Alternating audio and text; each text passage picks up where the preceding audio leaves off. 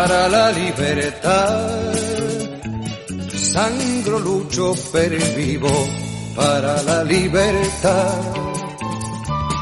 Mis ojos y mis manos, como un árbol carnal, generoso y cautivo, doy a los cirujanos. Buenas tardes, amigos y amigas, un saludo fraternal. Bienvenidos a la Hora Republicana. Un programa de la plataforma estatal Ciudadanos por la República. En colaboración con Radio Son los Barrios y retransmitido por Radio Rebelde Republicana.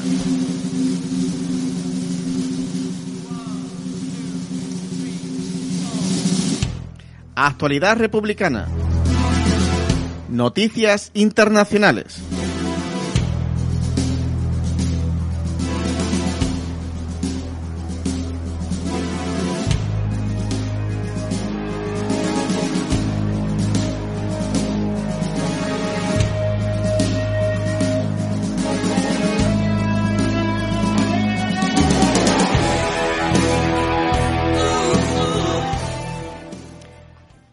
El Consejo de Europa, indulto y cambio de leyes.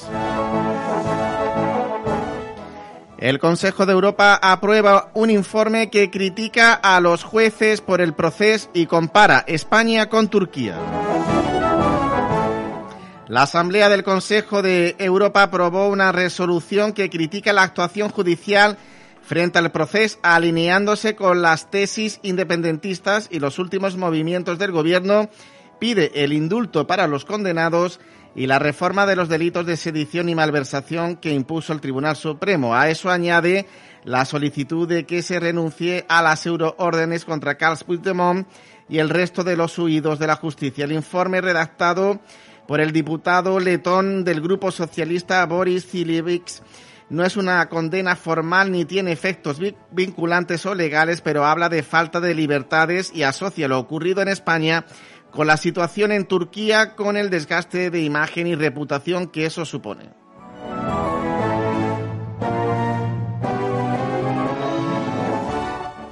Israel asesina a cinco personas, no hay condena, no hay siquiera llamadas al embajador.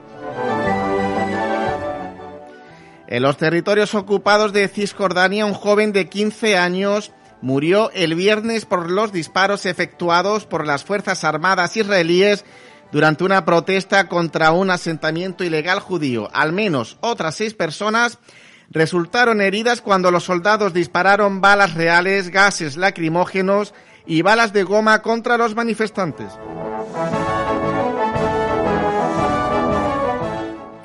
Aldeanos sirios interceptan convoy yanqui y lo obligan a dar vuelta atrás. Los residentes de la aldea Farfara en la provincia de Hasakek eh, interceptaron un convoy de vehículos militares pertenecientes a las fuerzas de ocupación estadounidenses y su milicia de mercenarios FDS y lo obligaron a retirarse.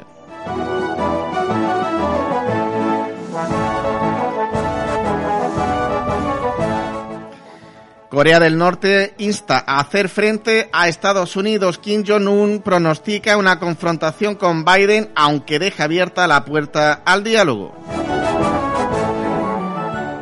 El líder norcoreano Kim Jong-un instó a su país a prepararse tanto para el diálogo como sobre todo para la confrontación con Estados Unidos en su primer comentario directo sobre la administración del presidente estadounidense Joe Biden, según declaraciones recogidas por la agencia estatal de noticias KCNA. En la reunión plenaria del Comité Central del Partido de los Trabajadores, el pasado jueves, Kim expuso las acciones estratégicas y tácticas apropiadas para hacer frente a Washington en un análisis detallado de su política hacia Corea del Norte.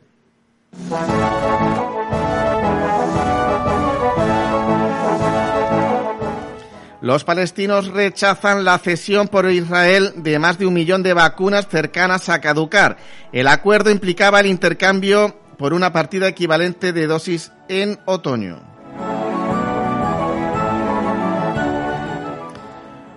Explosión dentro de una base militar deja 36 heridos en Colombia.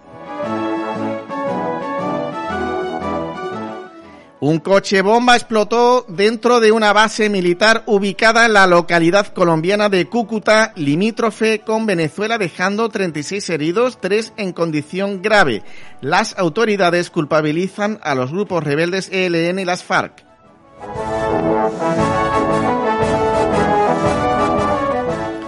Víctima de un tiroteo en Estados Unidos muere tras ser atropellado por el patrullero que respondió a la emergencia. Un hombre llamado Eric Eugene Cole murió el pasado domingo por, por la noche en Springfield, Ohio, Estados Unidos, después de ser herido en un tiroteo y posteriormente atropellado por un vehículo policial que se desplazó al lugar de los hechos. El Sáhara Occidental, 69 días sin noticias del preso político Hadi. Su familia teme lo peor. Más de 15 días consecutivos de aislamiento en prisión es considerado por las reglas eh, Mandela de Naciones Unidas un trato cruel, inhumano, degradante. Mohamed Lamid Adi lleva en aislamiento tres años y nueve meses. A ello se añade que nadie ha podido comunicar con él desde el 9 de abril.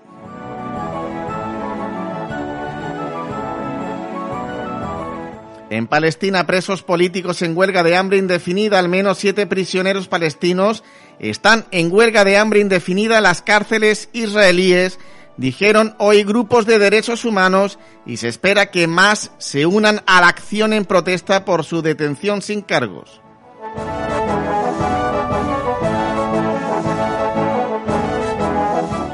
Estados Unidos bloquea las vacunas del COVID para Venezuela. Estados Unidos ha intentado derribar el gobierno del presidente Nicolás Maduro con golpes de Estado, ciberataques, sabotajes a infraestructuras, intentos de asesinato, invasiones humanitarias, entre comillas, invasión por paramilitares y mercenarios, manipulación de la moneda nacional financiación de bandas urbanas violentas y una infame campaña mediática de calumnias. Y ahora, en mitad de una pandemia, Estados Unidos no vacila a la hora de utilizar la enfermedad como arma. Ha presionado a la alianza COVAX de la ONU, cuya única misión es facilitar el acceso a vacunas a países de renta baja y media, para que no permita que lleguen a Venezuela. Estados Unidos bloquea cuatro transferencias de Venezuela a la COVAX por valor de 10 millones de dólares, pendientes de cobro del total de 120 millones destinado a pagar 11 millones de dosis. Esta despreciable interferencia ha sido confirmada por la propia COVAX y por la Organización Panamericana de la Salud. Así que el presidente Maduro lo ha llamado robo. El banco suizo UBS alega con desvergüenza que se limita a seguir los requisitos legales y reguladores del sistema SWIFT, lo cual es una farsa, un embuste, pues las llamadas sanciones de Estados Unidos son ilegales, unilaterales y coactivas y no tienen ninguna base en el derecho internacional. Así que los bancos suizos no tienen ningún escrúpulo en aceptar el blanqueo de dinero, dinero de criminales mafiosos y narcotraficantes, pero cumplen servilmente las medidas de odio de Estados Unidos contra un país que solo pretende comprar vacunas, tener soberanía nacional en mitad de una pandemia devastadora de alcance mundial.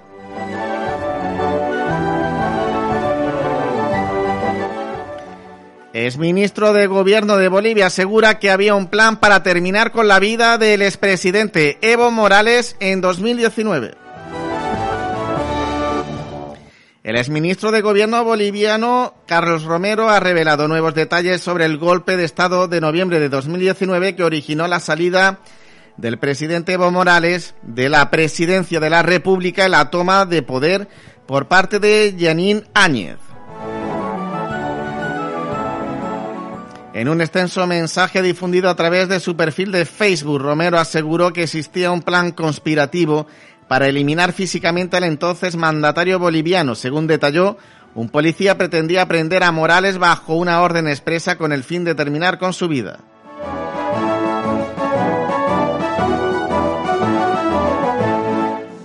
También acusó al excomandante de policía Yuri Calderón de ser parte de una acción distractiva mientras se gestaba el plan de insubordinación, a pesar de que varias veces había expresado que abrazaba la ideología de izquierda.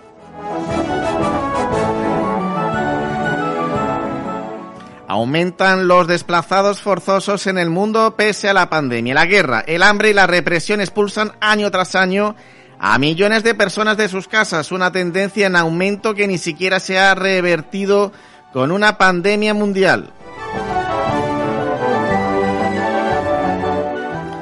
La OTAN, el imperio yanqui, regresa y dispone las tropas en plan de batalla. El 14 de junio se realizó en el cuartel general de Bruselas el encuentro cumbre de la OTAN o la NATO, el Consejo del Atlántico Norte, que se desarrolla al más alto nivel entre jefes de Estado y de Gobierno, presidido finalmente por el secretario general de la OTAN, Jens Stolberg. El verdadero director de orquesta fue el presidente de Estados Unidos, Joe Biden, quien viajó de Europa perdón, viajó a, Europa para lanzar un llamado a las armas a sus aliados en el conflicto mundial contra Rusia y China. Colombia encuentran asesinado al líder social que había sido reportado como desaparecido.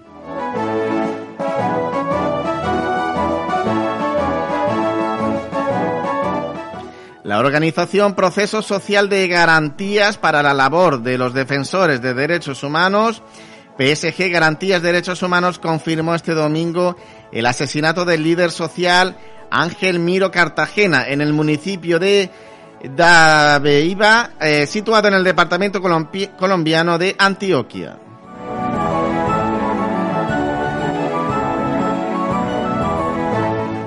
Perú en vilo por la demora en la proclamación del nuevo presidente y con una petición pendiente de prisión preventiva contra Fujimori.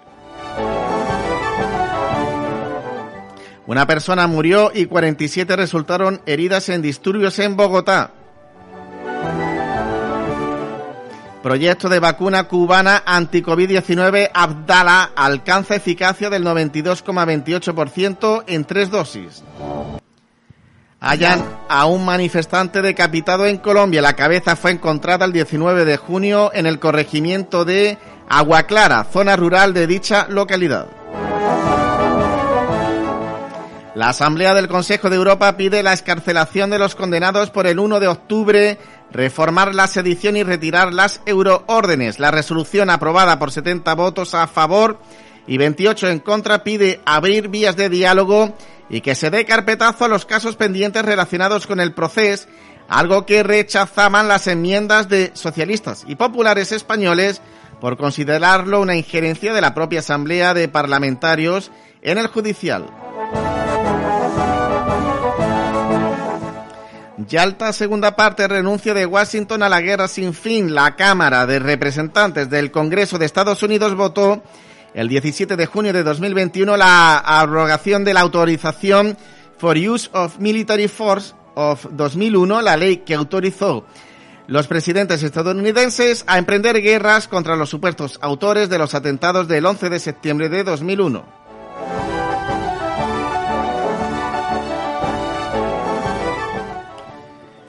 Guerra sin fin contra los palestinos. Un control israelí cada vez más brutal tras 11 días de conflicto que causaron la muerte de 230 palestinos y 12 israelíes. Israel y Hamas acordaron un alto en fuego sin condiciones. La interrupción de, de las hostilidades no ha rebajado la tensión en Jerusalén Este, Cisjordania, ni resuelve los problemas de fondo. Represión contra la protesta popular Colombia y la obsesión del enemigo interno, furioso ante la idea de que la dictadora boliviana Yanina Áñez pueda verse obligada a responder de sus actos frente a la justicia de su país, el Parlamento Europeo ha votado una resolución exigiendo su puesta en libertad. Sin embargo, parece mucho menos preocupado por la violenta represión que Colombia está ejerciendo contra los manifestantes que protestan desde finales de abril. Más de 50 muertos y centenares de heridos no han suscitado reacción alguna por su parte.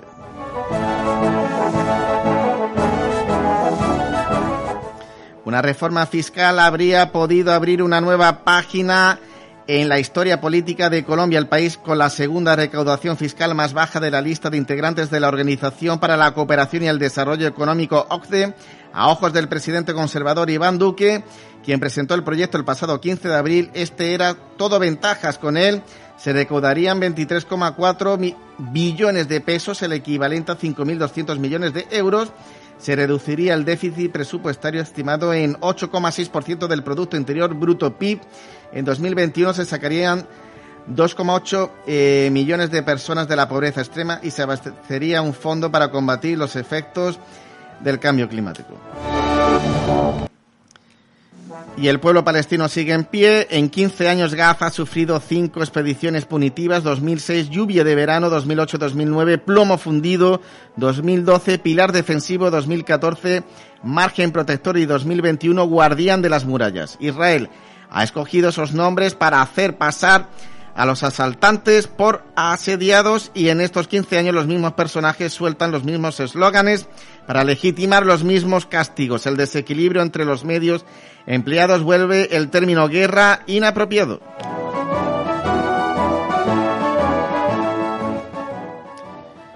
Y estos han sido los hechos más destacados en el mundo y así se los hemos contado. Y está con nosotros Juan Ramón Gómez de la plataforma Ciudadanos por la República del Campo de Gibraltar. Buenas tardes, Salud y República. Buenas tardes a todos, Salud y República. Y un servidor, César Alfonso Viñas, y vamos a comenzar el programa con la música de Atahualpa Yupanqui y el tema Los ejes de mi carreta.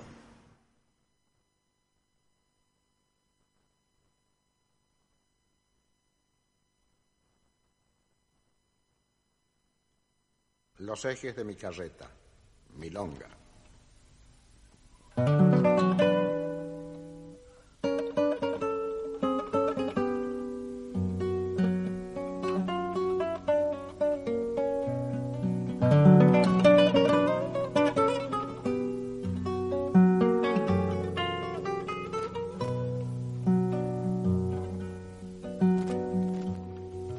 Porque no engraso los ejes me llaman abandonado, porque no engraso los ejes, me llaman abandonado, si a mí me gusta que suenen, pa' que los quiero engrasado, si a mí me gusta que suenen, pa' que los quiero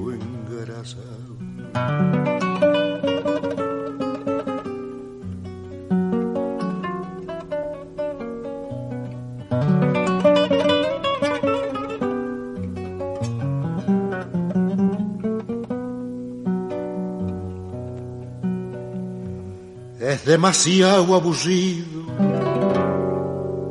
seguir y seguir la huella. Es demasiado aburrido seguir y seguir la huella. Demasiado largo el camino sin nada que me entretenga. Demasiado largo el camino sin nada que me entretenga.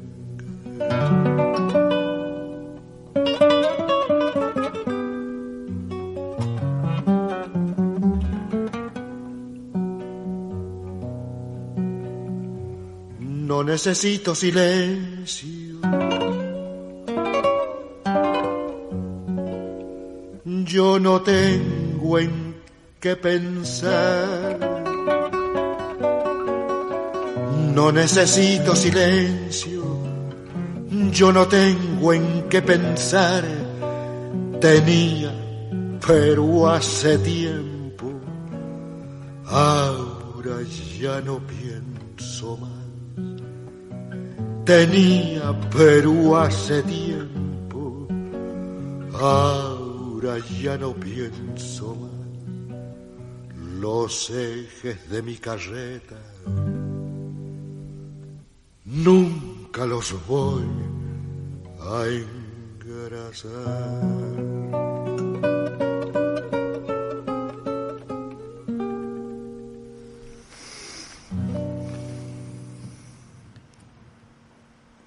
La Hora Republicana, un programa de la plataforma estatal Ciudadanos por la República en colaboración con Radio Solos Barrios los Ejes de mi Carreta, que es una canción en el estilo milonga, musicalizada por el guitarrista argentino Atahualpa Yupanqui.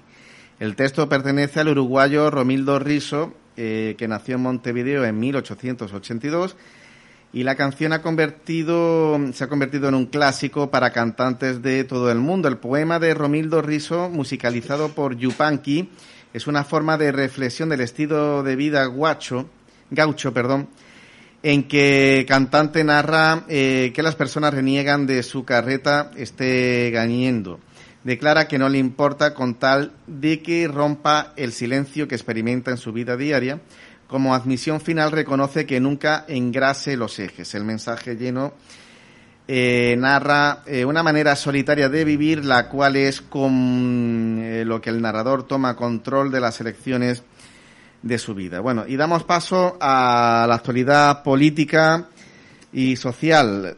vamos a hablar de la convocatoria de huelga de Airbus, convocatoria de CGT. Airbus cruza de nuevo la bahía por el puente nuevo de la Constitución de 1812 durante la huelga general, como digo, convocada por CGT en la provincia de Cádiz. También había huelga a nivel estatal convocada por la intersindical, por los STES, eh, para los funcionarios públicos, para los interinos. La convocatoria de huelga general en la provincia de Cádiz, promovida por la Asamblea de Trabajadores de Airbus Puerto Real y convocada por CGT, ha sido un éxito. La manifestación se iniciaba en un día de lluvia desde la factoría de Airbus Puerto Real hasta Cádiz ciudad, pasando por el puente nuevo de la Constitución de 1812.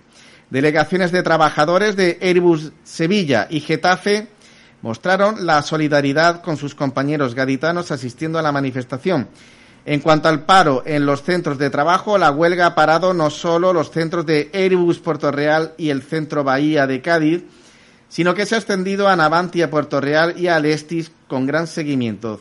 Por otro lado, CGT Campo de Gibraltar se concentró en la puerta de Acerinos en la factoría de Palmones Los Barrios con motivo de esta huelga a las 7 de la mañana en protesta por los despidos en la empresa auxiliar Masa y por el empleo industrial en la bahía de Algeciras. Bien, hemos tenido una lucha en la provincia de Cádiz, una más, en este caso por los trabajadores de Airbus, pero también en el campo de Gibraltar hemos tenido mm, manifestaciones en defensa de los despedidos en acerinos. Con Airbus es importante hacer la campaña, la batalla, pegar, dar la batalla por mantener una industria en el campo en el entorno cercano nuestro en particular y en España, más allá de, todo, un empleo que al fin y al cabo es un empleo de calidad que implica un alto valor añadido al trabajo y que no debería perderse y quedar exclusivamente en, el, en la hostelería y en el bajo valor que se le agrega a lo que supone el turismo al que mm, estamos viendo que parece ser el gobierno central, el gobierno de Madrid y también el gobierno de Sevilla apuestan por, por ello. El turismo, al que se le eh, dedica eh, esfuerzos y presupuestos, y a la industria, ya sea acería, ya sea en el caso de la aviónica, como es el Airbus, pues mm, se está a lo, a lo que venga de fuera y no se hacen los esfuerzos debidos por parte de las administraciones competentes para sostenerlo y darle el apoyo que están reclamando los trabajadores y que le hemos intentado pues darle el aliento y apoyarlos para que mm, continúe mm, y se sostenga este este tipo de, trabajo. Si la Airbus en particular, la empresa, mm, pues se descuelga, las instalaciones deberían ser recuperadas y puestas en valor para una, una industria y una, una creación de tipo mm, nacional, de tipo de, que, le, que le sirva para sostener esta, este saber hacer, ¿no? Este saber hacer que no debe dejar de perderse y no debe de quedar en manos del exterior, manos del extranjero. Eso es propio de países mm, subyugados, de países mm, eh, subalternos, como parece que nos quieren hacer en España y aquí hemos denunciado tantas veces.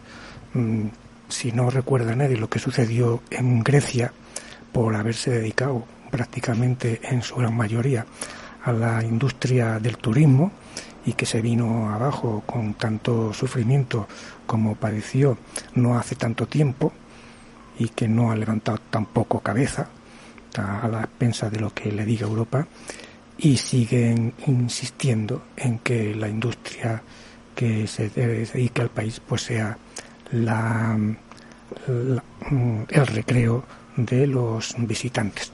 en particular, la provincia de Cádiz pues no debería consentir que esto se llevase a, a término y insistir en una batalla.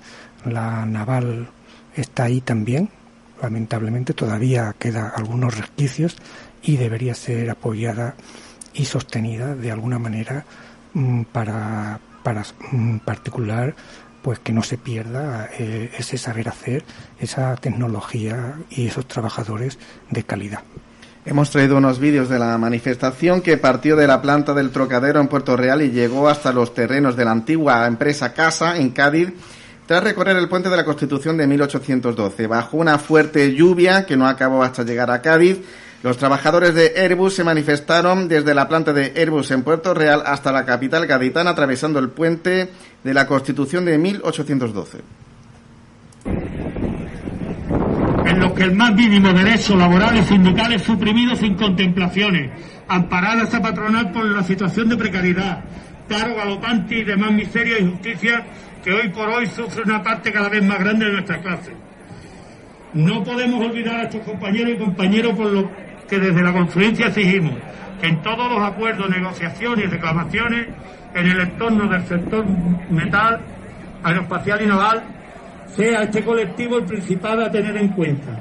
Y pedimos a todos los sindicatos que de la misma manera para esta huelga general se acojan las demandas y reivindicaciones de todos los trabajadores y trabajadoras que sufren la precarización y la represión sea del sector que sea, de la tolería, de la limpieza, del campo, da lo mismo. Una sola clase, una sola lucha. Del mismo modo, la conferencia sindical aplaude que sean los propios trabajadores de Airbus y trabajadoras de Airbus las que se organizan. En Cádiz no es la primera vez que hemos cerrar empresas. Hemos visto cómo ha bajado la industria en la última década. Cómo se ha perdido el 60% de las empresas que construyen barcos. Cómo se cerrado Delphi hace muy poco, perdiendo 5.000 puestos de trabajo. Y cómo se quiere cerrar ahora Airbus, que llevaría a perder otros 2.000 puestos de trabajo. En total, llevamos una década perdiendo más de 40.000 puestos de trabajo en la industria de Cádiz. Sin tener en cuenta que además Cádiz, de la península, es la provincia que el porcentaje de paro es mayor. Mientras la media es 15%, es, es 15% en Cádiz es del 30% y si tener en cuenta que el paro juvenil es del 41%. ¿Qué queremos hacer con nuestros jóvenes? ¿Qué futuro vamos a dejar a nuestros jóvenes? Todos sabemos que es una operación eh, que han montado el cierre. No es porque no sea competitiva la, la factoría de Puerto Real y no es porque tenga pérdidas. Han utilizado la crisis de la pandemia para montar este cierre. Solamente en este trimestre primero ha ganado 362 millones de euros Airbus.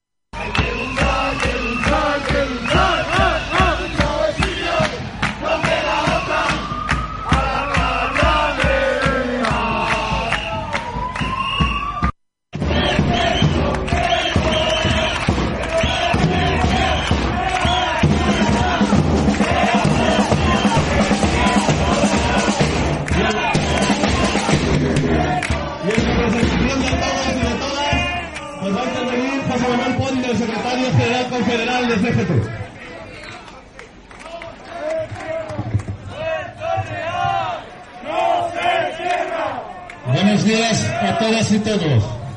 Hoy estamos aquí para hacer seguimiento de una huelga, una huelga importante, una huelga general para Cádiz. Porque queremos que no se cierre Airbus.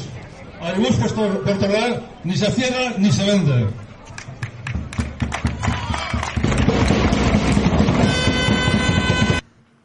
La Hora Republicana, un programa de la plataforma estatal Ciudadanos por la República en colaboración con Radio Solos Barrios.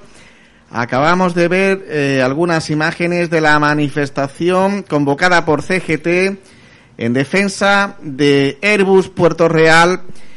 Eh, una manifestación pues que se desarrolló bajo un amplio dispositivo policial con registros de todos los vehículos que accedían al polígono industrial Pocos después de las 10 de la mañana, la marcha partía eh, con una fuerte lluvia, tomando como punto de salida el campamento de la dignidad, en el que un grupo de trabajadores llevan ya sus dos meses acampados. Recorrieron bajo la lluvia la avenida de Portugal, pasando por las instalaciones de Alestis y lazando con la Cádiz 36, donde se incorporaron al puente nuevo de la Constitución de 1812 por el acceso de Río San Pedro, tras cruzar el puente cuyo permiso llegó gracias a una resolución del Tribunal Superior de Justicia de Andalucía, tras la negativa del subdelegado de la Subdelegación de Gobierno de Cádiz, la marcha discurrió por la barriada de La Paz de la capital gaditana hasta llegar a Puntales y concluir en la Plaza de la Aviación.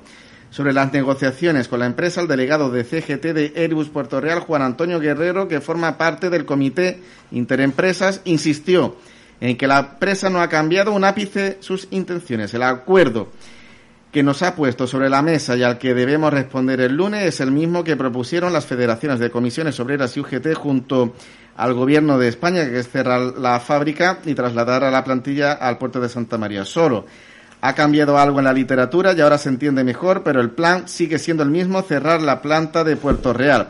El sindicalista ya adelantó que CGT va a decir no al acuerdo. Entre la rabia y la resignación, un grito de desesperación. Los trabajadores de la factoría de Puerto Real se resisten a aceptar el cierre de la fábrica. Poco después de las 12 de la mañana, en el ecuador del puente de la Constitución empezaban a sonar petardos, se vislumbraban bengalas y se escuchaban ya las típicas consignas eh, que los trabajadores de Airbus Puerto Real vienen entonando que no, que no, que no queremos que la bahía sea otro venidor desde hace semanas. En sus continuas protestas para evitar el cierre de la factoría del Trocadero, una planta eh, que muchos empleados ven ya sentenciada y pese a ello la siguen defendiendo con uñas y dientes. Más de mil personas atravesaron el viaducto gaditano al grito de hoy el puente es nuestro para respaldar la movilización desarrollada en el marco de la huelga general convocada en toda la provincia por CGT. Los trabajadores de Airbus Puerto Real no estaban solo, les apoyaba CGT los de toda Andalucía los apoyaban compañeros de Getafe, Illescas y San Pablo en Sevilla. Miembros del Sindicato de Estudiantes de Izquierda Revolucionaria, la Marea de Pensionistas, el Ateneo Libertario Fermín Salvochea, la Conferencia Sindical Valla de Cádiz, integrada por CNT, El Puerto, Ustea, Autonomía Obrera, CTA, SAT y Coordinadora de Trabajadores del Metal y Amigos del Sur, entre otros colectivos. Así es, ahí se hace un llamado, nosotros nos sumamos a hacer el llamado a una unidad, unidad sindical en particular, que se ha echado un poco de menos en esta última movilización y también se echa en falta una respuesta por parte de la administración. Los políticos, en este caso tanto de Sevilla como de Madrid, dan la respuesta hasta ahora por callada y no se han mojado en, en defender los puestos de estos trabajadores. Eh, en un sector que entendemos que es un sector estratégico. La aviación sigue siendo un sector estratégico que cualquier país que mm, aspire, aspire a tener un mínimo de independencia, un mínimo de soberanía, pues no debería dejar eh, perder y que se vaya por el usillo. ¿no? Es un, un llamado que hacemos a tanto a sindicatos y trabajadores, a otros sectores y, por supuesto, un reclamo que se hace a las administraciones, a Sevilla y a Madrid. Entendemos que la jefatura del Estado, en este caso, mm, no se, no se está en la labor, no se ha dado tampoco la, la respuesta no la esperamos tampoco de Felipe de Borbón. Está preocupado en atornillarse en el sillón y que no se le mueva, como estamos viendo y como hemos visto lamentablemente eh, a través de la pandemia, haciendo pues homenaje a los fallecidos. Un triste homenaje que, que implica mm, utilizar el dolor de las familias para, para lustrarse y darse brillo. Eh, es triste, pero es así. Los sanitarios, los sanitarios, la respuesta después de los aplausos, pues ha sido mm, peor, tra, peor mm, en condiciones laborales y no ha habido un aumento de, la, de las contrataciones y unas mejoras de las condiciones laborales de los trabajadores de la sanidad. Eh, hablando en particular y en este caso del de Airbus, pues repetimos, llamamos a la unidad sindical y a la, y a la defensa de estos puestos de trabajo necesarios para um, la, la independencia y la soberanía del país. Bueno, pues vamos a continuar con la música de Atahualpa Yupanqui, eh, que es el nombre artístico de Héctor Roberto, Roberto perdón, Chavero, eh, ampliamente considerado como el músico argentino más importante de la historia del folclore. En 1986 Francia lo condecoró como Caballero de la Orden de las Artes y las Letras y vamos a escuchar el tema Guitarra, dímelo tú.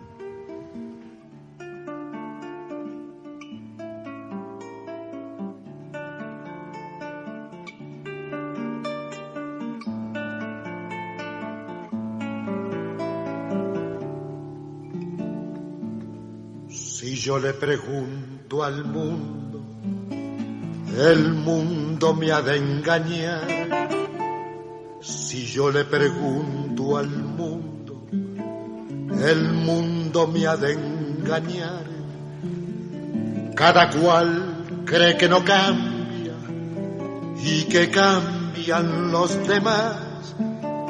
Y paso las madrugadas buscando un rayo de luz. Porque la noche es tan larga, guitarra, dímelo tú.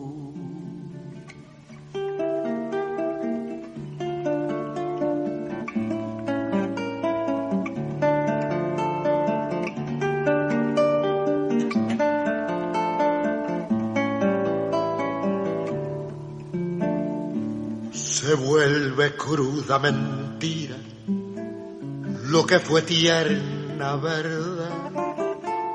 Se vuelve cruda mentira lo que fue tierna verdad. Y hasta la tierra fecunda se convierte en arenal. Y paso las madrugadas buscando un rayo de luz, porque la noche es tan larga.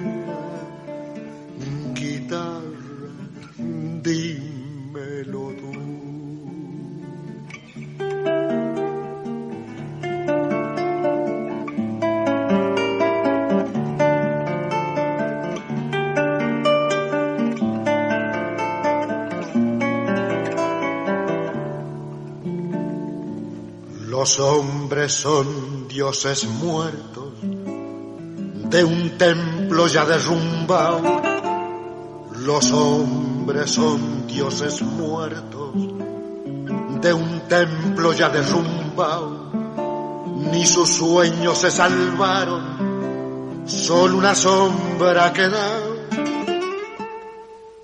Y paso las madrugadas buscando un rayo de luz, porque la noche es tan larga.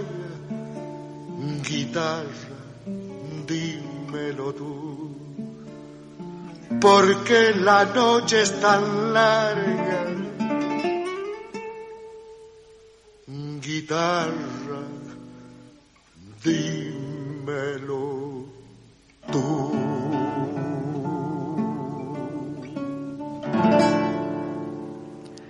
Acabamos de escuchar a Atahualpa Yupanqui en la hora republicana, un programa de la plataforma estatal Ciudadanos por la República en colaboración con Radio Solos Barrios y retransmitido por Radio Rebelde Republicana. Y bueno, en la crónica de la semana pues son los indultos del proceso, eh, un nuevo tiempo de diálogo lo titula Diario El País. El gobierno acuerda unos indultos parciales y condicionados a los presos del proceso. Un consejo de ministros de más de tres horas aprueba por utilidad pública las medidas de gracia. El decreto firmado por el rey se publica en el BOE y permite la salida inmediata de la cárcel. Bueno, antes de comenzar este tema, de comentarlo, vamos a escuchar a Albert eh, Botrán de la CUP que armó un revuelo denunciando la corrupción de la monarquía en el Congreso.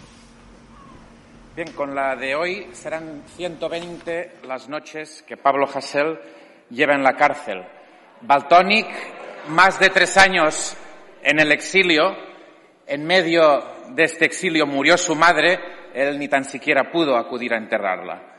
Nuestro compañero Pau Juvillà, diputado en el Parlamento, se enfrenta a una pena de inhabilitación por mantener unos lazos amarillos en un periodo electoral, de la misma forma que el presidente Quim Torra fue inhabilitado por mantener una pancarta de solidaridad con los presos. La mesa del Congreso nos ha llamado al orden en varias ocasiones por menciones a la corrupción de la Casa Real y, sin embargo, nunca ha llamado al orden a los diputados de la extrema derecha que, por ejemplo, desde aquí han intentado comparar la inmigración con la relación en relación a los delitos sexuales o a la delincuencia en general. Y mientras todo esto ocurre, mientras todo esto ocurre, la semana pasada el Consejo General del Poder Judicial informó que la apología del franquismo cabe dentro de la libertad de expresión. Es decir, que decir que los Borbones son una organización criminal, decir que no hay botafumeiro que pueda tapar la podredumbre de la Casa Real, o decir que la monarquía está eh, corrupta hasta la médula, te puede traer problemas con la justicia, y estos son denuncias reales. Sin embargo, promover la memoria de aquel que provocó una guerra que bombardeó población civil, que amparó el robo de bebés, que promovió la eliminación física de los adversarios políticos y que era aliado del nazismo, todo esto cabe en el Estado español de la libertad de expresión. Yo creo que con esto no hace falta decir nada más. O quizás sí, simplemente unas palabras de Baltonic para que todo el mundo reflexione sobre la profundidad de estos delitos que se, proponen eliminar del Código Penal. Se nos condena por incitar a la violencia y la única violencia que ha habido por culpa de Pablo Hasél o de Baltonic la ha provocado el Estado cuando nos ha intentado encarcelar. Hasta que el Estado no nos ha encarcelado no ha habido violencia. Lo mismo pasa con la corona. Nos acusan de injurias a la corona y la única que ha injuriado a la corona ha sido la corona misma. Y lo mismo pasa con el terrorismo. Nos condenan por humillar a las víctimas del terrorismo. Y no encuentro una humillación más grave a las víctimas del terrorismo que banalizar el terrorismo haciendo pasar a raperos por terroristas y diciendo que por hacer una canción puede ser objeto de una orden de detención, de detención internacional por terrorismo. Eso es banalizar. Por tanto, libertad Baltoni, libertad Pablo Hassel. Muchas gracias. La Hora Republicana, un programa de la plataforma estatal Ciudadanos por la República, en colaboración con Radio Solos Barrios. Acabamos de escuchar al diputado Albert Botram de la CUP en el Congreso de los Diputados. Y bueno, vamos a continuar hablando del proceso. Eh, bueno, el, indulto pues afecta a, nuevo, a nueve presos políticos que llevan ya eh, más de tres años, casi cuatro años de cárcel, eh, que no es poco. Y eh, bueno, pues el Ejecutivo lleva casi un año dándole vueltas a los indultos y hablando de ellos con Esquerra Republicana de Cataluña, Sánchez va a explorar un camino para deshacer este ovillo del proceso. Un Consejo de Ministros de más de tres horas aprobó ayer por utilidad pública los nueve indultos para los presos del proceso condenados por sedición y malversación por el referéndum de autodeterminación de Cataluña. Ya sabemos que era un problema político que en vez de darle una solución política se le dio, se convirtió en un problema judicial. El perdón del gobierno llega después de tres años y medio de condena con continuas entradas y salidas de prisión. Eh, bueno, pues afecta a Oriol Junqueras, es vicepresidente de la Generalitat, Jordi Turul, es consejero de presidencia, Raúl Romeva, euro, un ex eurodiputado eh, a la búsqueda del apoyo internacional, Dolos Basa, sindicalista, Joaquín Ford, eh, José Rull, Carmen Forcadell, es presidenta del Parlamento, eh, Jordi Cuixart, es presidente de, de, la Asociación Omnium Cultural, y Jordi Sánchez es presidente de la Asamblea Nacional Catalana eh, ANC, pues bueno, ninguno eh, pidió, bueno, el indulto, bueno, porque consideraban que no habían cometido ningún delito, no pidieron el indulto, lo, lo, aceptan porque son casi cuatro años que llevan en la cárcel y bueno, eso también hay que vivirlo eh, para poder entenderlo. Eh, Puigdemont y el resto de dirigentes confían en un fallo europeo favorable eh, y son escépticos respecto a la reforma legal del delito de sedición. El indulto no alcanza a los políticos exiliados, eh, como sería Tony Comín, Carlos Puigdemont y Clara Ponsatí. El frente judicial del proceso pues sigue abierto y el gobierno cree que el perdón da credibilidad al diálogo. Bueno, el indulto hay que empezar diciendo en particular, desde mi punto de vista, que como dice Pedro Sánchez en declaraciones a nivel internacional, yo no sé lo que haya parecido a nivel nacional, eh, la verdad es que intoxicarse viendo los informativos de las televisiones nacionales, pues no es muy, yo no lo, no lo recomiendo, por lo menos por mi parte. El indulto se trata de un indulto parcial no es total. Palabras de Pedro, Pedro Sánchez. Es parcial. Se mantiene la inhabilitación por no se sabe cuántos años. De manera que es, el indulto es un insulto, directamente, partiendo por ahí. Y luego nos enteramos, y nos lo dice la razón, que no es el mundo obrero, ni, una, ni un periódico de los secesionistas, eh, Pedro Sánchez eh, se, se, decide, que yo creo que no es Pedro Sánchez, pero bueno, eh, el que da la cara es Pedro Sánchez, a dar el Europa porque supone y espera que Europa corrija al Supremo, o sea, eche por tierra el fallo de, de la condena y nos cueste a los españoles pues una pasta gansa. ¿Eh? Esto lo dice la razón. Y además existe el precedente, también que lo señala la razón, de la sentencia de Otegui, que eh, el, Tribunal Supremo de Justicia Europeo pues declaró nula por haber sido un juicio mm, injusto el, en el caso Betaragüe, Taraneagüe o algo así. De modo que nos costó una pasta no, sé si se pagó o no se pagó, si el gobierno llegó a darle, a resarcir eh, monetariamente los costes que le exigía el Tribunal Europeo. Me parece que no, pero bueno, no es el caso. La cuestión es que Europa está por enmendarlo y ya hay una noticia en esto.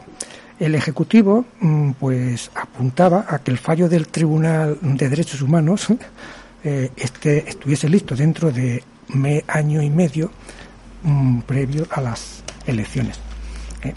Y añadiría para unas notas, unas reflexiones que hace en el país del martes 8 de junio un señor, en opinión suya, Manuel Cancio Melía, de, ah, en la que titula de Desfaciendo el entuerto.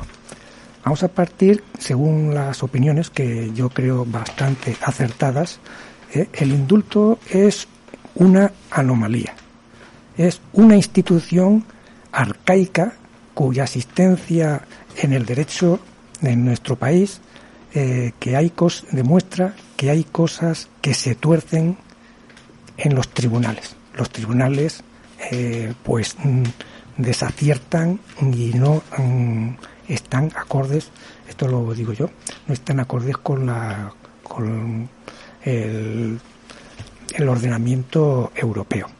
El indulto era una prerrogativa, dice eh, Manuel Cancio, era una prerrogativa del monarca soberano antes de que hubiera un sistema parlamentario. En el ordenamiento jurídico en orden no hay necesidad ni espacio para que el gobierno enmiende la plana a lo que deciden los tribunales. Sin embargo, en España el indulto se usa mucho. Y él pregunta, pero yo lo afirmo, efectivamente, hay algo que está mal jurídicamente en el ordenamiento español. Y lo hemos denunciado muchas veces aquí. Lo que está mal es que el ordenamiento jurídico español, la justicia, tenga un jefe y sea el jefe del Estado. Eso no pasa en una democracia, eso no pasa a nivel internacional. En España, como vemos y hemos denunciado aquí tantas veces, el jefe del Estado abre y cierra, por lo menos abre, no sabemos si lo cierra, el año judicial y se viste de juez. Eso es una, no un arcaísmo, eso es un, incalificable. No vamos a calificarlo medieval. Por, por el medieval. No sé, sabemos si será romano o será griego de la época, ¿no? Bueno, eh, es difícil, continúa la reflexión de Manuel Cancio Melía en el, periódico El País. Es difícil no ver la grave desproporción entre la grave proporción eh, que hay entre la condena y los hechos que se condenaron. Eh, el delito de sedición, termina ya para terminar, dice, el delito de sedición es una rémora de otros tiempos, de tiempos autoritarios y violentos, en los que está mal en nuestro derecho. Y es, él opina, es lo que está mal en nuestro derecho. Los especialistas lo vienen diciendo hace por lo menos 14 años. La figura esta de, mm, de la sedición debería desaparecer para dejar su espacio a los desórdenes públicos, en todo caso, ¿no? Digo yo. Pues en sí es un desorden, un desorden público, y así se debería tratar. España no está acorde con el ordenamiento jurídico europeo y se dan el golpe de pecho para aplastar las demandas populares con el cumplimiento de la normativa europea. Pero en la mayoría de los casos, pues eh, España desbarra. No es una democracia al uso europeo. Tenemos un jefe de Estado que fue impuesto por ese fue impuesto y además a dedo, es un jefe de Estado heredero y al que recibió el título de rey de mano de aquel dictador. Y ese es el título que tiene el señor Felipe, el que recibió de herencia de su padre, de, aquella manera pues tan, tan fuera de lugar en lo que se podría decir que se, trata una Europa moderna, un país mm, que quiere estar entre, como dice, entre los diez primeros, o no sé si entre, los diez primeros, de luego no está. Mm, eh, al, grupo de los G7 ni, de, ni se les ocurre invitarnos. Todo un país que está muy lejos de, de cumplir pues las, los estándares eh, europeos. Mm, hay aquellas libertades que la dictadura negaba, libertades de opinión en todo caso, hasta cierto punto, como hemos visto, hay tantos políticos, raperos y también opinadores, pues que están, están en la cárcel o incluso en el exilio por, porque mm, la justicia opina mm, eh, torticeramente pues que han cometido un delito de opinión y sobre todo eso que llaman injurias a la corona. ¿Corona? ¿Qué es al final la corona? Que al final no sabemos qué narices es eso de la corona. ¿Juan Carlos es la corona? ¿Juan Carlos de Borbón? ¿O es Felipe de Borbón la corona? ¿Que ¿Es un título o es una persona? Si es un título, no se le puede injurar ¿Cómo se puede injurar a un título? se tiene sentido. Y si es una persona, bueno, se, le podrá criticar, ¿no? Se le podrá criticar, vamos a poner, a lo mejor se le puede insultar. También llega, hay quien llega al insulto, un poco, bueno, insulto. Eh, siendo político, eso del insulto pues se queda un poco diluido, porque al fin y al cabo mm, casi todos los políticos sostienen o soportan pues eh, los desaires de tanta gente, ¿no? Y puede ser que los entendemos. Eh, desde luego, mm, los políticos que ahora ah, resulta que se supone que los indultan y que Felipe, eh, Felipe, perdón, eh, Pedro Sánchez mm, lo, lo mediatiza o lo aclara, indulto a medias. Y eso no sé si será noticia o lo habrá, se hará hecho eco como lo decimos o como lo digo, eh, que yo lo he escuchado decirlo así, indulto a medias, porque se mantiene la mm, la inhabilitación. Es decir, no van a poder participar en las elecciones ni van a poder ser cargos públicos en la administración pública de ninguna de las maneras, ¿no? Eh, salen a la calle y mantente calladito y no te metas en líos porque estará, supongo yo, mm, como esas cosas en, eh, en, espera de que cometan y le metan en la cárcel directamente. De manera que los políticos mm, hay una figura que es la, impunidad parlamentaria. Y mientras existe en el cargo, pues casi vemos en, que en la mayoría de las democracias, o en casi todas las democracias, los países que se llaman democráticos, pues en tanto son cargos públicos electos, eh, se espera que terminen para pasarle factura en el caso de que hayan cometido algún desmán o algún delito para enjuiciarlos. Pero mm, para como ha sido recientemente lo hemos visto con Trump, para enjuiciarlo se necesita que los parlamentos pues se pronuncien. Son juicios parlamentarios, son juicios políticos. No van a la justicia directamente. A Trump lo hemos visto en dos ocasiones por lo menos, o alguna... el impeachment. eso que llaman impeachment. Eh, es, el Congreso, no es un mm. tribunal especial nombrado por eso que llaman corona. Incluso se comenta que el impeachment también fue una encerrona bueno, en contra de Trump. Eso de los impeachment y tal y juicios políticos, pues casi siempre son encerronas, pero bueno, eh, hay una, una tienen que cumplir. hemos visto también que en Brasil se ha utilizado el juicio político. Y para poderlo enjuiciar judicialmente, pues se le tiene que dar permiso, o el, Parlamento tiene que eh, autorizar el juicio y inhabilitar o por lo menos mm, desvestir de la, de la impunidad que los parlamentarios pues supone que mantienen en tanto que están en el cargo. Esto se ha palataleado en España, se lo han pasado por el forro directamente. Y eso en Europa han callado porque callan muchas cosas. Callan tantas cosas cuando les interesa y otras veces pues hablan más de la cuenta, como estamos viendo.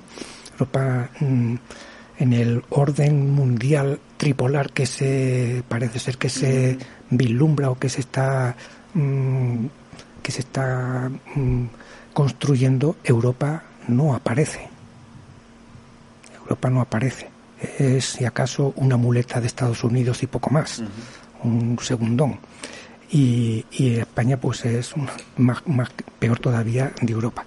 Nos desprecian eh, Europa nos siguen como en siglos anteriores pues eh, despreciándonos y menospreciándonos como hemos visto con el tema del Sahara directamente. Y cuando eh, el señor Hassan o el señor del rey de Marruecos pues se le ocurre echar un órdago pues España se ve casi que sola y sin amparo de la supuesta Europa. A última hora ha dicho que la frontera de Ceuta es europea, a última hora. Pero se han callado rápidamente. Están, más con, están al final más con Marruecos que con España, siendo España parte de la Unión Europea y Marruecos pues siendo quizá la frontera sur de Europa más que, más que España. España tiene que hacerse valer pero para eso necesita una soberanía propia y no un jefe de Estado que le debe el puesto pues a una herencia mala vida. Una herencia, y repito, una herencia mala vida, porque se la debe a Francisco Franco, que nombró, ah. que nombró jefe de Estado con el título de rey a Juan Carlos de Borbón, el padre de, de Felipe. Y ya nos meten la corona y no sabemos dónde estamos. Ya no sabemos qué es eso. ¿De dónde ha venido eso de la corona? La han sacado del baúl, mm, de un baúl, de un baúl que se han encontrado en unas excavaciones quizás romanas o griegas, no sabemos. Pero yo cuando hablan de eso de coronas me, me pierdo, ya no sé quién es, no sé, no lo sé, porque además España en la Constitución se supone que tenemos un jefe de Estado al que le dan el título de rey, que lo sostiene el título de, y resulta que tenemos dos. Y hay quien sostiene todavía que el señor Juan Carlos está huido y resulta que aquí no está reclamado. Entonces, ¿de qué huye? yo no veo que huya tampoco. No, no, lo veo, no lo entiendo. En fin, esperemos que, que entre algún vi que parece que nos espera un viento de razón que el COVID parece ser que no, no lo alumbra. Y las, las luces de los políticos, los que ya se llaman políticos y exigen que se les deje espacio y que les dejen hacer, y le dejamos hacer al señor Abascal y a los y, compañía, pues arreglados vamos. Bueno, eh, Latinoamérica pues está de actualidad. Eh, Castillo se impuso como presidente en las elecciones por la mínima. En las presidenciales de Perú, eh, con todas las actas contabilizadas, obtuvo el 50,12% de los votos frente al 49,87% de Keiko Fujimori, con 44.058 votos de diferencia.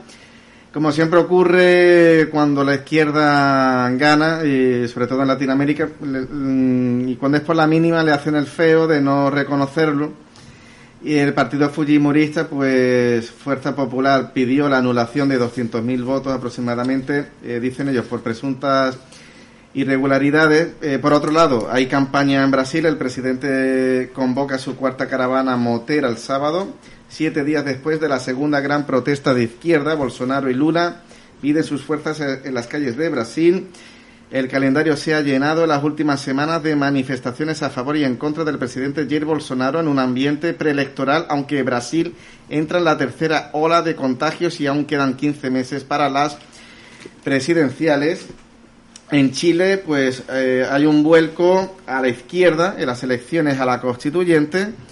Los pasados 15 y 16 de mayo, Chile celebró elecciones a la Convención Constitucional encargada de redactar una nueva constitución que sustituirá la impuesta por la dictadura de Pinochet y que se mantuvo después de que en 1990 los dirigentes de izquierda reformista pactasen con la derecha pinochetista la llamada transición democrática. Esta elección coincidía con comicios regionales y municipales, pues eh, los resultados han sido un auténtico terremoto político. Las fuerzas que han sustentado el sistema durante las últimas tres décadas han sufrido un varapalo sin precedentes. Vamos por Chile, coalición de partidos de la derecha pinochetista que apoyan al presidente Piñera, con el abiertamente ultraderechista Partido Republicano obtenido 1,2 millones de votos, el 21,24% y 37 de los 155 escaños. El peor resultado del pinochetismo en 30 años. La lista del apruebo, es decir, eh, la concertación, coalición de Partido Socialista con la democracia cristiana, PPD y otros que durante décadas ha actuado como la cara amable del sistema, también ha sido eh, duramente castigada. El rechazo al sistema se expresa en un apoyo masivo a las opciones de izquierda, con más de dos millones de papeletas. La lista Pruebo Dignidad, Partido Comunista de Chile y Frente Amplio logran 28 escaños, el 18,5% y 1,1 millones de votos, superando por primera vez a la concertación. Pero la gran sorpresa ha sido la lista del pueblo integrada por candidaturas impulsadas por colectivos obreros y populares, asambleas y cabildos surgidos durante la insurrección de masas de octubre y noviembre de 2019, colectivos feministas y LGTBI. han obtenido un apoyo espectacular, 941.400 eh, papeletas, 15,1% y 26 escaños. Y en cuanto a Colombia, pues abajo el gobierno asesino de Duque, el paro nacional se transformó en crisis revolucionaria. El paro nacional de 28 de abril se transformó en una auténtica crisis revolucionaria contra el ultraderechista Iván Duque. El país ha quedado paralizado durante las últimas semanas y las movilizaciones diarias reúnen a cientos de miles de personas que podrían ser millones en una situación de normalidad sanitaria. Tras frenar la odiada reforma tributaria, las protestas han alcanzado nuevo triunfo, forzando la suspensión de la reforma de la salud, aunque después hemos visto como ah, eh, lo que habían sido represalias con eh, muchísimas muertes. Sí, empezando por Perú, mm, eh, Perú mantiene una, una demora en la, el pronunciamiento por parte de los órganos que mm, gestionan las elecciones para mm, determinar la victoria definitiva parece ser que por el recuento de los votos de, de Pedro Castillo. Eh, la Fujimori, la, opositora, que ya debía haberse dado por, por fracasada y por y haber, haber admitido su, de, su derrota, pues está intentando mantener o abrir una, una quiebra constitucional. Estamos, mm, hay noticias eh, que, que no apuntan a buen, a buen recaudo. Eh, no sabemos por dónde vayan a, salir.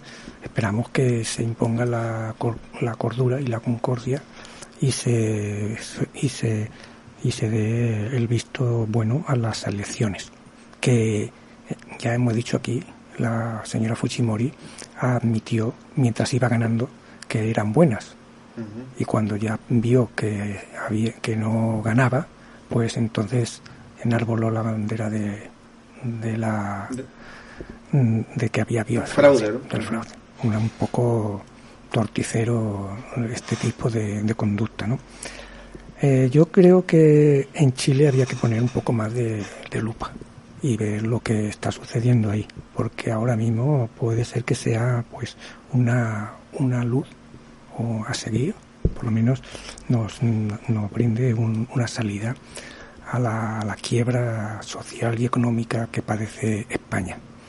En Chile se sostuvo aquella torticera constitución que hizo Pinochet la avaló Pinochet y la firmó Pinochet. Y el pueblo, pues, pasado el tiempo, ha dicho y que no, que eso no funciona y que eso no, pues, no, no es garantía de una democracia mm, ajustada a los tiempos que van corriendo. Y España está en una situación, creo que peor que Chile. Bien es verdad que aquí el gobierno está más arropado y también el Estado, estoy hablando de Felipe directamente, está más arropado por, la, por Europa, por la Unión Europea, por la Comunidad Europea y por los, eh, los grandes financieros y capitales extranjeros de Europa, que prefieren tener pues una, una España más bien sometida, una España más bien eh, subyugada a, a, tener un socio más al que habla, al que se le hable de tú a tú. Y, y, tapan, tapan los, los boquetes y las fracturas que el país mantiene y sostiene. O sea, recordar que el Juan Carlismo, lo que hay que hablar ya de un periodo histórico en España que supuso el pueblo que en el que gobernó, que en el que estuvo al frente de la jefatura del Estado, Juan Carlos de Borbón, pues ha devenido en un rotundo fracaso. Eh, no es nuevo y lo apuntan tantas noticias. Eh, Juan Carlos fue un fracaso, más que un fracaso, un fraude, un fraude por el tema de al final de, de todos los eh, en todas las cosas turbias que se le han ido sacando en particular financieras y de caudales que mantenía y sostenía en el extranjero y de las comisiones que parece ser que se que cobraba o que se llevaba o que le, recogían o como fuese de los negocios que España mantenía con el extranjero. Unas cosas un poco mm, raras. Por no hablar mm, de aquello de que mm, casi casi que parece que una extorsión el reclamarle a los hosteleros, en particular a los de Palma, eh, que le comprasen un barco como denunció un parlamentario o algo así, ¿no? Que quería un barco nuevo, un velero a la altura y los, y los hosteleros o las personas de allí de Palma pues desembolsaron una cantidad de dinero exagerado. Eso está muy feo y huele muy mal y esto no, no es bonito. Por no hablar de, de lo que supuso pues tanto paro y tanto desfalco también por parte de los subalternos de los políticos y no políticos, en particular de los partidos del PP y también los del partido del PSOE. En los años 80 y parece que también en los 90 la Unión Europea ponía miles de millones para modernizar el país y para las infraestructuras y no sé qué más. Y ese dinero pues eh, no llegó a, las, a, la, a la ciudadanía o, se perdió por ahí o la ciudadanía al final no lo vio. Las carreteras mm, que eh, se modernizaron, bien es verdad que se modernizaron, pero ¿de qué manera? Si luego estaban casi siempre en obras mm, por aquí y por allá y se venían abajo el punto aquel o el punto este de lo que sea. se hizo un mal corriendo y no se sabe a dónde terminó eh, los dineros. Por no hablar de los fastos del 92, que fueron la merienda de, de, corruptos más exagerada que hubo en, el Juan Carlismo y que todavía hay quien se apunta um, para a, colgarse la medalla de aquellas luces y aquellos deslumbres de, de aquellos fastos, ¿no? Y tantos y tantos otros. Hay que hablar de, hay que hablar de, ese periodo um, tal como, como sucedió y tal como al final ha resuelto.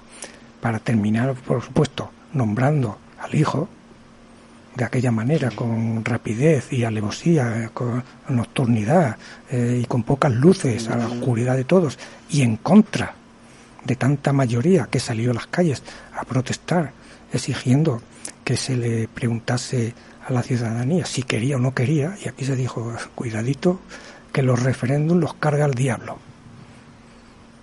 Aquí, como hemos dicho otras veces, la constitución eh, que nos rige, esto que yo llamo carta otorgada, prohíbe los referéndums, los prohíbe, no se pueden hacer. Y en el caso de que haya una consulta, siempre son consultas, no son vinculantes, no sirven para nada, para aquellos que exigen de, hablar de consultas al menos que eh, se decida sustituir de una vez por todas esta constitución. Y para eso, pues Chile nos puede dar muchas pistas de por dónde se tiran. También otros procesos constituyentes que se han producido también en aquella zona, pero no también en aquella zona. Había otros, en otros en otras partes del globo también había evoluciones. Por ejemplo, la monarquía de Nepal desapareció y no hace tanto tiempo se proclamó una república en, en Nepal y otros lugares, ¿no? Tampoco hay que tener miedo a tener un futuro y a dar participación a la gente en la política y a consultarle a la gente qué es lo que quiere hacer. Pero eso implica un marco nuevo, sentarse y construir, como están haciendo en Europa, construir un nuevo Estado. Que eso es una constitución, que eso, para eso sirve una constitución.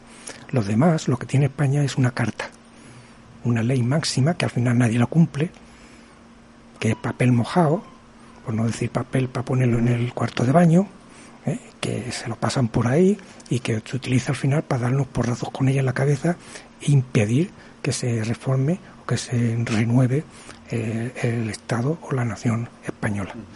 Mm, dar participación a la ciudadanía, implicarles para que participen y se sientan mm, se sienten españoles por completo y no súbditos de un señor a porrazos, como quieren ciertos personajes, como exigían ciertos personajes y como se impuso después de la guerra el golpista, pues eso no, eso no ayuda y desde luego no unifica, porque ese es el problema.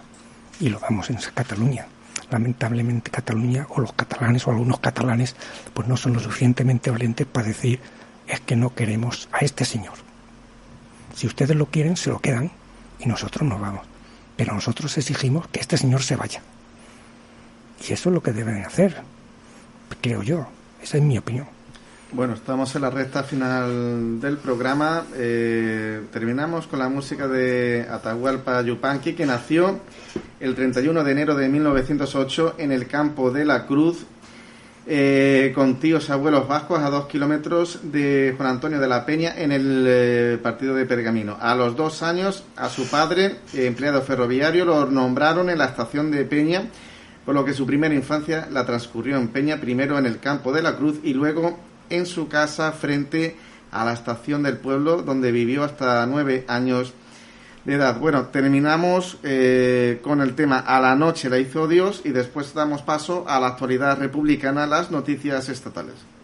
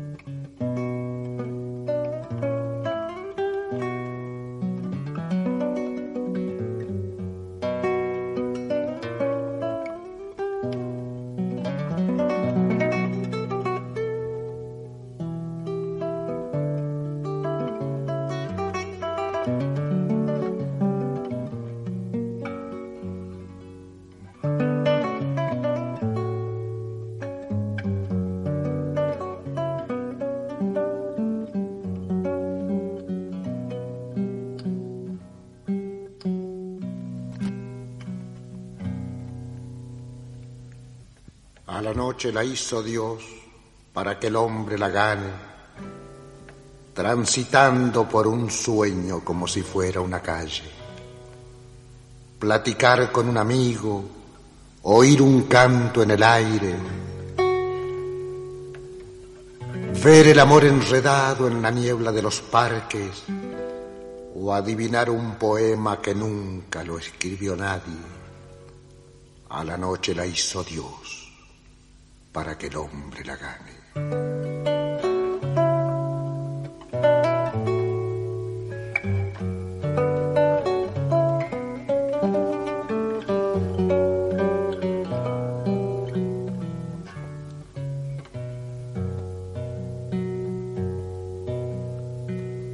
La noche tiene un secreto y mi corazón lo sabe, por más que quiera ocultarlo con terciopelos del aire.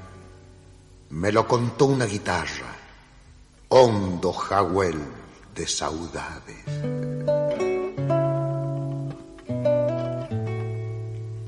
Lo aprendí en esas historias que cuentan los trashumantes. Lo leí en el rojo vino que en las madrugadas arde. Lo vi brillar pecho adentro, destilando soledades. La noche tiene un secreto y mi corazón lo sabe. Y a la noche la hizo Dios para que el hombre la gane.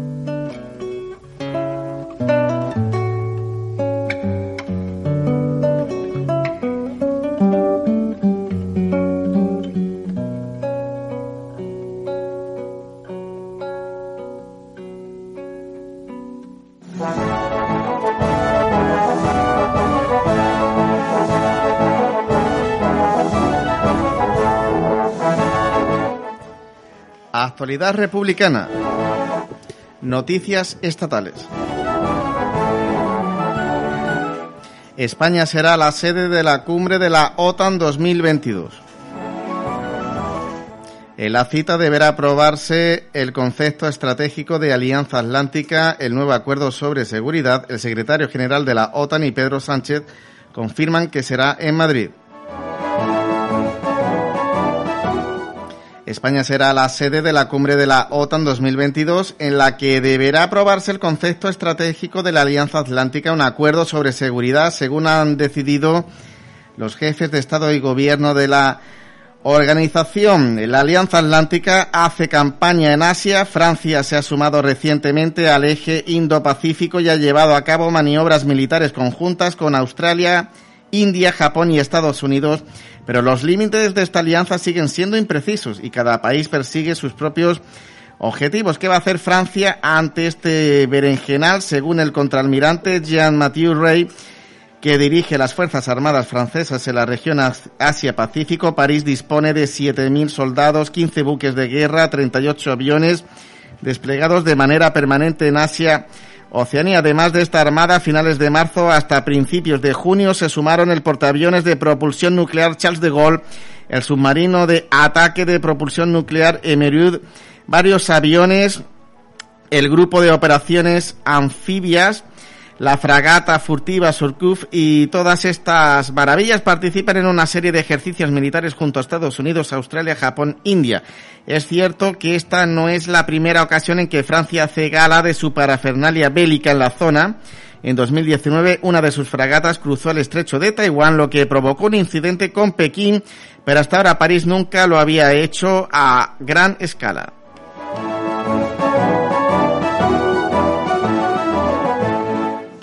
El gobierno español incapaz de controlar el precio de la luz. El precio medio de energía en la primera quincena de junio se ha disparado un 36,4% en relación con la primera quincena del mes anterior y triplica el de hace un año cuando se situó en 27,47 euros.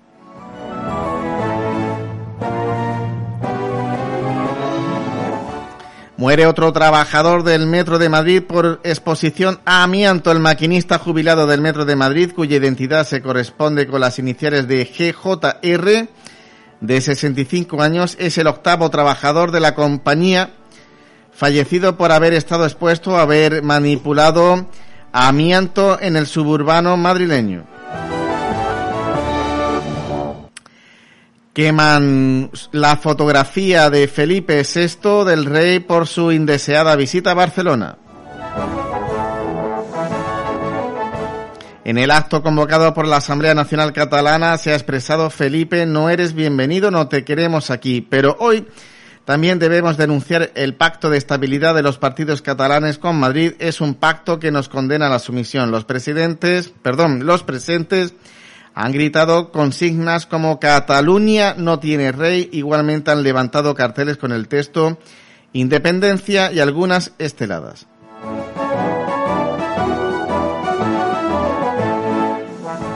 Más de un centenar de personas se concentran en Sevilla para denunciar el colapso de los servicios sociales.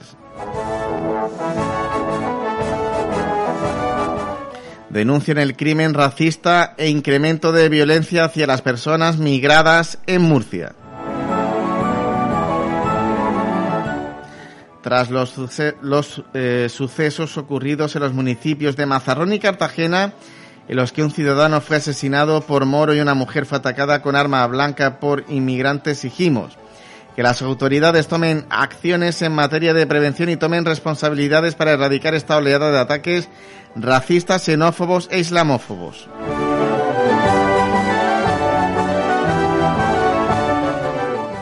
La Asociación Pro Derechos Humanos de Andalucía considera los indultos del proceso urgentes y necesarios por la justicia y los derechos humanos. A la Asociación Pro Derechos Humanos de Andalucía le preocupa especialmente el caso de Jordi Sánchez y Jordi Cuisar por entender que la sentencia interpreta el derecho de reunión de una forma nada compatible con un Estado democrático, vulnerando así el derechos fundamentales. Además, alerta a los precedentes eh, que podrían establecerse la línea de recortes de derechos y libertades serían eh, muy peligrosos. Recordemos que tanto Jordi Sánchez como Jordi Cuisar no, no son políticos, sino dirigentes de asociaciones. El juez envía a la cárcel por corrupto a otro exalto cargo del PP. El juzgado de instrucción número 8 de Barcelona ha acordado el ingreso en prisión provisional comunicada y sin fianza para Óscar Liria, que hasta su cese este martes tras su detención por supuestas adjudicaciones irregulares en la compra de material sanitario durante la crisis por la COVID-19, ejercía como vicepresidente tercero de la Diputación de Almería. Se suicida una persona tras ser desahuciada segunda en una semana. Lo llaman terrorismo económico, pero el caso es que nuevamente una persona toma la trágica decisión de quitarse la vida ante el hecho de ser desahuciada de la vivienda. El hombre se ahorcó de la baranda del sótano del edificio donde residía después del desahucio, sito en la calle Virgen de la Peña en Fuerteventura.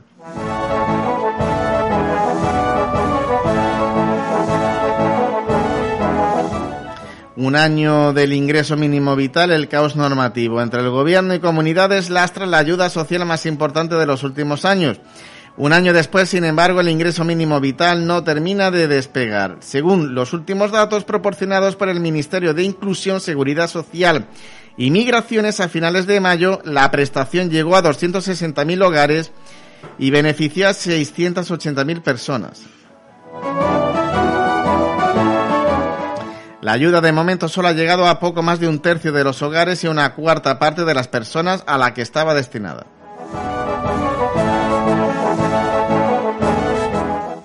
Movilizaciones contra la pobreza de los servicios sociales. La Asociación por Derechos Humanos ha convocado movilizaciones en Sevilla, Córdoba, Huelva, Granada y Cádiz, incluyendo algunas localidades del campo de Gibraltar, a fin de denunciar el abandono que sufre la población más excluida y el colapso de los servicios sociales en Andalucía.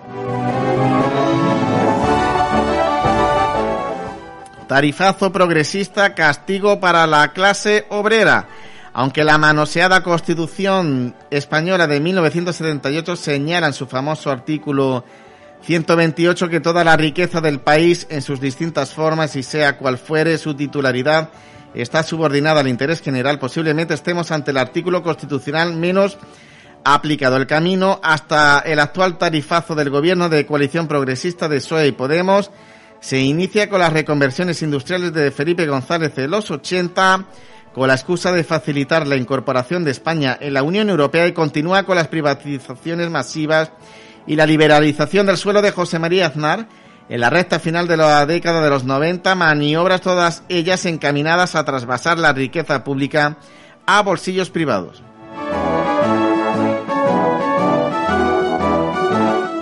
Los indultos de Sánchez no impiden que sea recibido en Barcelona con gritos de rechazo. La concordia a la cual ha apelado decenas de veces el presidente del gobierno Pedro Sánchez con el fin de justificar la concesión de los indultos a los presos políticos no ha convencido a las bases del independentismo que este lunes por la mañana le han plantado cara desde primera hora. De hecho, hasta las dos horas antes de que empezara el acto en el liceo, centenares de manifestantes independentistas han ido llegando al centro de Barcelona convocados por la Asamblea, los CDR, Comité de Defensa de la República, Pueblo Libre, La Forja y Arran.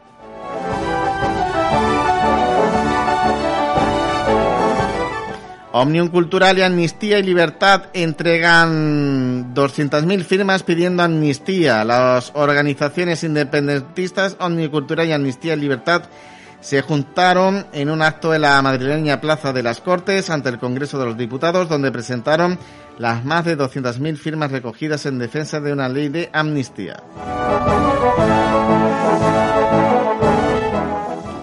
Organizaciones agrarias y ecologistas del país valenciano eh, reivindican precios justos en el campo. Movilizaciones ciudadanas contra la vuelta del turismo de megacruceros y las ampliaciones de sus puertos.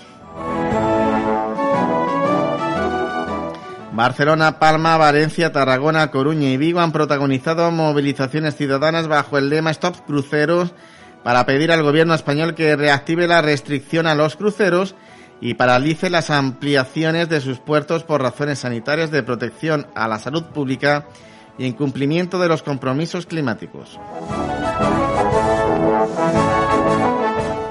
Convocan concentraciones en apoyo a los profesores condenados por el accidente en los baños de Popea.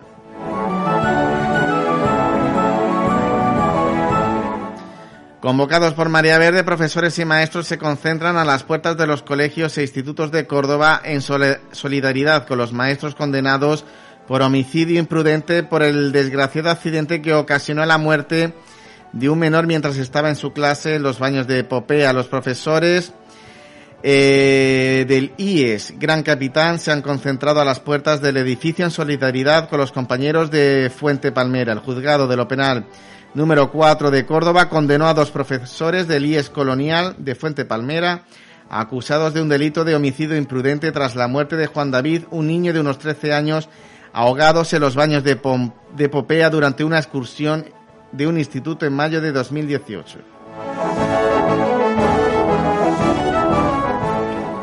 Comienzan las obras del nuevo CIE de Algeciras. Los trabajos para la construcción del nuevo centro de internamiento para extranjeros CIE en Algeciras ya han comenzado.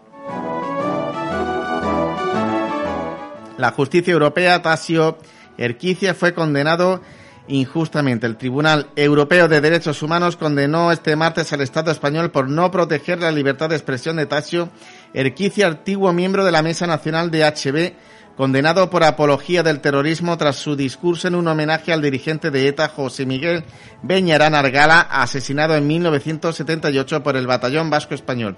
El fallo que se adoptó por un ajustado margen de cuatro votos contra tres obliga al Estado español a indemnizar a Arquicia con 6.000 euros por daños morales, morales perdón, y 5.000 por honorarios al haber vulnerado el artículo 10 del Convenio Europeo de Derechos Humanos Libertad de Expresión.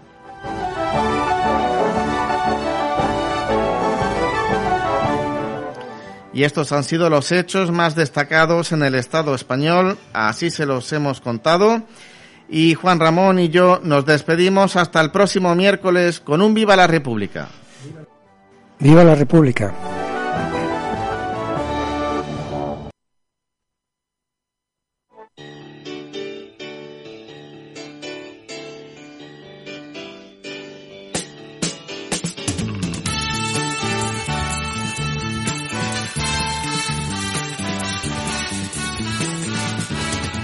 Para la libertad. Sangro, lucho, vivo para la libertad. Mis ojos y mis manos